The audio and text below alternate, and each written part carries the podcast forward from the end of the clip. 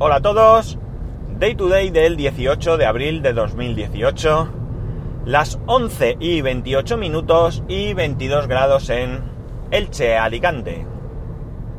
He grabado más tarde porque, bueno, pues iba, tenía unas cuantas cosas que hacer y he preferido dejarlo para ahora que voy con un poquito más de tiempo. Bien, os cuento. Eh, mmm, Jaime eh, me ha hecho una pregunta a través del correo, le agradezco esa confianza. Y aunque ya le he contestado en un extenso, muy extensa respuesta, ya sabéis que si, si soy capaz de enrollarme hablando, escribiendo no soy menos. Y aunque, como digo, le he respondido ya, yo creo que es una pregunta bastante interesante como para traerla aquí. Y es algo que no sé si alguna vez he llegado a hablar aquí de ello. Eh, la pregunta viene a ser que él tiene un futuro proyecto en el que va a necesitar un sitio de almacenaje, vamos a, dejarlo ahí, y eh, se plantea dos opciones. Eh, una vez que a mí me oye, la primera opción, o una de las opciones, no es que una esté por encima de la otra, ¿vale? Sería adquirir un NAS de Synology. Y la segunda opción sería buscar un servidor como el que tengo yo, un HP Gen HP Microserver Gen 8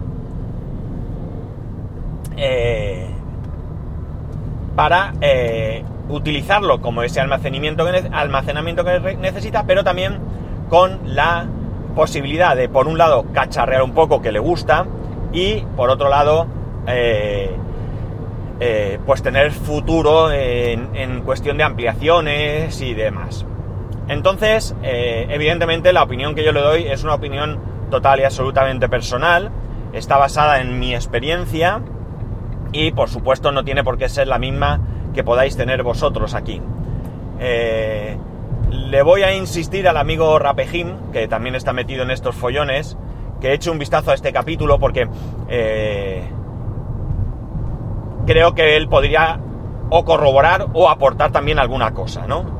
Por supuesto, cualquiera de vosotros tenéis abiertos mis eh, métodos de contacto para que eh, me, me, contactéis y me digáis cuál es vuestra opinión.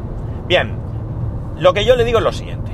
Si hablamos de nivel software, ya lo he dicho aquí anteriormente, no tengo ninguna duda que DSM, el software de Synology, es un grandísimo software. Grandísimo software para lo que hace. Es sencillo, es fiable, es, tiene bastantes posibilidades, no es un simple disco duro en red, ¿vale? Donde tú conectas una carpeta y copias archivos y demás, hace muchas cosas, tiene algunas características de servidor, mmm, servidor, no de un NAS, y por tanto no tengo ninguna duda que eh, es una gran opción.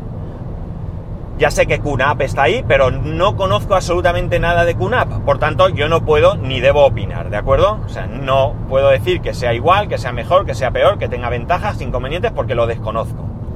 Por tanto, a nivel software, ya tenemos claro que sí es una gran, así en mayúsculas, gran opción. Si hablamos de nivel, eh, o sea, perdón, si hablamos del, del HP, aquí tenemos la ventaja de que podemos utilizar cualquier sistema operativo que se nos ocurra, eh, prácticamente, incluido DSM, ¿de acuerdo? Yo hasta ahora sí lo he tenido, pero es más, podemos poner Windows 10, podemos poner Windows Server, podemos poner Linux, podemos poner un Linux Desktop, podemos poner un Linux de servidor, eh, podemos virtualizar con SXI o Proxmox, eh, etcétera, etcétera, etcétera. Por tanto, ahí tenemos mayor versatilidad a la hora de trabajar con uno o con otro de estos equipos. Eh, a nivel hardware, ¿vale? A nivel hardware, también tenemos que tener en cuenta que un eh, NAS de Synology es muy poco flexible. ¿De acuerdo? Poco podremos hacerle, excepto quizás ampliar la memoria, que tampoco lo tengo muy claro si es en todos los modelos o cómo, porque realmente tampoco tengo yo mmm, información de los diferentes modelos de Synology. Es por ello que, eh, que no puedo tampoco eh, afirmarlo con rotundidad, pero esto es lo que pienso. En un servidor como el HP, Es cierto que cuando lo compras viene justito, viene con un Celeron, viene con 4 GB de memoria, antes incluso venía con 2, pero también es cierto que le puedes cascar ahí un Xeon, como he hecho yo, y le puedes subir a 16 GB, cosa que ahora es impensable, porque el módulo de 8 GB que hace unos meses valía 62 euros, ahora está en 170 aproximadamente, si es cierto que por eBay puedes encontrar alguno de segunda mano, más barato y demás, pero vamos, la memoria ahora mismo está intocable, pero la posibilidad está ahí, ¿vale? La posibilidad de ampliación evidentemente está ahí. Eh, además, jugamos con la ventaja de que HP, el servidor de HP, tiene lo que se conoce como hilo. La hilo no es más que un interface a través de un puerto de red donde tú puedes gestionar totalmente el servidor. De hecho, tú puedes conectar a ese interface incluso con el servidor apagado. Evidentemente, tiene que tener alimentación eléctrica, pero tú ahí puedes acceder a ese servidor, configurar cosas, incluso tú puedes ahí abrir una consola, un, escritorio remoto, mejor dicho, y a través de ese escritorio puedes encender el servidor y hacer lo que tengas que hacer sin requerir pantalla y monitor teclado externo. Por tanto, como veis, es un servidor muy flexible y muy, muy interesante. Vale, ahora vienen los problemas. Lo primero, para Synology no hay ningún problema. Es decir, vas, lo compras y lo tienes. Cierto es que el hardware es justito, pero es que es lo que requiere su sistema operativo, no, no requiere mucho más. El problema es que el HP ya no está disponible, es difícil encontrar, más difícil todavía de encontrar a un precio razonable, recordar que su precio ha estado entre los 165 en alguna oferta grandiosa, 200 euros, sobre los 185 así lo más normal, si no recuerdo mal, pero lo peor es que ahora si encuentras uno, lo que te piden es un precio desorbitado. ¿Por qué? Porque es un equipo muy, muy interesante y el equipo que ha venido a sustituirlo, el Gen 10, no tiene nada que ver. ¿Por qué? Primero, porque viene con un procesador AMD soldado en placa, por lo tanto no es posible actualizar y además esta famosa hilo tampoco está disponible, con lo cual realmente estamos hablando de un PC con mayor capacidad de poner discos duros, quizás, ¿no? Pero realmente pierde todo el encanto que tiene el Gen 8. Es decir, que si yo tuviese que comprarme otro, pues es más que probable que no fuese el Gen 10, sino que mirase diferentes alternativas, ¿no? Aquí ya me pararía mucho más a ver qué podría necesitar. Es decir, que un PC con unas características bastante buenas, con una controladora RAID multidisco y demás, pues como entenderéis es eh, fácil de conseguir. Por tanto, esto es un hándicap que tenemos que tener presente. Hardware no tengo más que decir. Eh, en cuanto al tema del, software en sí mismo, ya he dicho que el software de, Synology es, perfecto, pero la versatilidad que tiene el Gen 10, perdón, el Gen 8, bueno, el 10 o el que sea, a la hora de eh, poder poner todo tipo de, de, sistemas operativos, pues es algo también a tener en cuenta. Pero al mismo tiempo tenemos que tener presente que esto también nos va a llevar mayor trabajo. Eh, la experiencia que yo tengo con el DSM, que en este caso, como se utiliza engañando al, mismo para que piense que está instalado en un equipo de Synology, se le conoce como XP-Enology, XPenology, ¿vale? Eh, para mí tiene un problema. Eh, si tú lo tienes funcionando, ¿vale? Deshabilitas las actualizaciones automáticas, el sistema va perfecto. No tiene por qué dar ningún problema. Es decir, si no tocas, ¿vale? Como decía aquel de la serie, ¿por qué tocas? Eh, si no tocas, pues no tienes por qué tener ningún tipo de complicación al respecto. Pero claro, eh, Jaime nos habla de que quiere cacharrear. Entonces, ¿qué ocurre? Eh, yo, sinceramente, para tenerlo en casa, jugar, disfrutar, aprender, me parece que Xpenology es un sistema fiable. Pero yo no lo tendría en producción porque en algún momento puede haber algún tipo de actualización o algo que no se pueda realizar. Tenemos que recordar que, que Synology lo que va a sacar son actualizaciones para sus equipos. Por tanto, puede darse un momento en que no exista esa actualización y que no haya quien pueda dar el soporte necesario para ese eh, eh, hack que permite instalar el DSM en cualquier equipo. Os recuerdo que DSM no está tocado, que tú cuando lo instalas lo descargas de Synology, que lo que hace es un arranque, un Linux, un arranque de Linux, que lo que hace es engañar a DSM para que sepa o crea que está en un equipo Synology. Por tanto, ya digo, yo, un equipo que necesito en producción, que necesito almacenar datos sensibles y que además lo quiero para trastear, no sé hasta qué punto recomendaría un servidor. Todo esto unido a las dificultades que hay para encontrarlo y al hecho de que, como digo, dependemos de terceros. Esto no es un, eh, un producto de Synology que lo va a actualizar, que vas a tener un soporte, que vas a llamar allí, que te atenderán bien. Si no lo hace bien, voy a hacer un poco de publicidad. Iba a decir encubierta, pero no es encubierta. Te puede atender en Cludea David Aragón o alguno de sus compañeros. Es decir, tú puedes asistir a un sitio y tener un soporte que en el otro lado depende de la comunidad. Que hay muy buen soporte, ¿eh? Yo os puedo pasar los dos grupos de Telegram donde se habla de todo esto y ya veréis que hay muy buen ambiente y muy buen soporte. Pero no deja de ser soporte de terceros que en cualquier momento se puede acabar.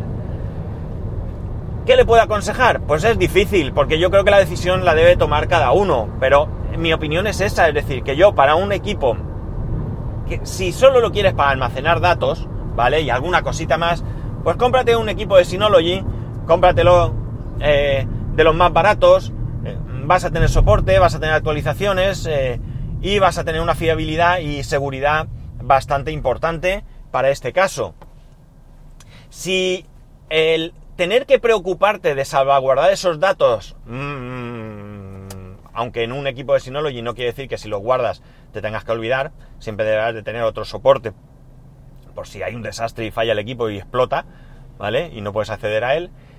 Pero aquí tenemos que ser más cuidadosos porque, entre otras cosas, un equipo como el Gen 8 te da pie a jugar, te da pie a tocar, te da pie a sobar, te da pie a hacer cosas que no harías de otra manera. Y se mete la pata. Os aseguro que se mete la pata, os lo digo yo, que yo he metido la pata en varias ocasiones. Por tanto, como digo, es, complejo, es decir, cada uno debe de valorar si lo que quiere es un equipo con fiabilidad, seguridad y garantía y ya está, ¿vale? O lo que quiere es un equipo que, oye, que es fiable, que es seguro y demás, pero que te lo tienes que trabajar también un poco más, ¿vale? Porque aquí ya dependen muchas cosas más, dependen de tu criterio, dependen de tu quehacer. Entonces, eh, realmente mi consejo es eh, tomar en cuenta estas, estas dos circunstancias respecto a uno y otra opción y eh, que cada uno valore hasta dónde quiere llegar, ¿vale? De hecho, yo ya sabéis, yo tengo mi servidor, pero yo tengo una copia de lo de lo que tengo en el servidor en un disco externo y otra copia en la nube. Ahora mismo no, por las circunstancias que me, que me rodean, pero la cuestión es que así es como, como yo lo tengo. Por tanto, eh, yo no me atrevo a decirle a nadie, sí, sí, sí, sí, sí, cómprate. A ver, si quisiera cubrirme las espaldas, aunque no sé qué responsabilidad tendría, pero si quisiera hacerlo, yo solo tendría que decir, oye, sí, cómprate un NAS de Synology, que con eso seguro, y yo sé que no voy a tener ningún problema. Pero realmente es que el cuerpo no me dice eso, porque yo no me he comprado un NAS de Synology, yo me he comprado un servidor que me está dando muchas horas de entretenimiento, muchas horas de diversión, también alguna que otra preocupación y disgusto, todo se ha dicho, pero que realmente me hace disfrutar de una manera muy grande, ¿no?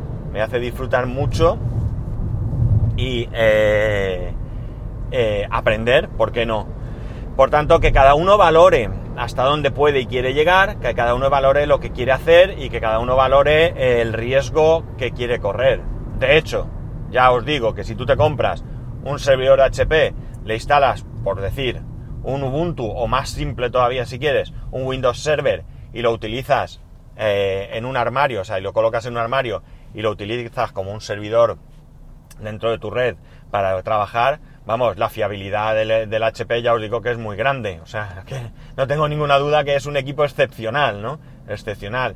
Ahí HP ha hecho algo eh, para mí espectacular, muy, muy grande, muy grande. Es una pena que eh, no haya seguido los pasos. Yo no sé si es que eh, al ser un servidor con unas buenas características, le faltan cosas para ser un servidor superior. Por ejemplo, no tiene hot swap, es decir, cambio de discos en caliente. Tú si quieres cambiar un disco tienes que pagar. Pero para pequeñas oficinas o pequeños negocios es evidente que es un gran producto. Y a lo mejor, pues HP eh, se da cuenta que pierde clientela, ¿no? No ha querido eliminarlo por no dar el cantazo grande, pero de esta manera puede vender servidores más complejos y más caros a, esos pequeños clientes que podían haber optado por este tipo de servidor. No lo sé, esto es elucubración.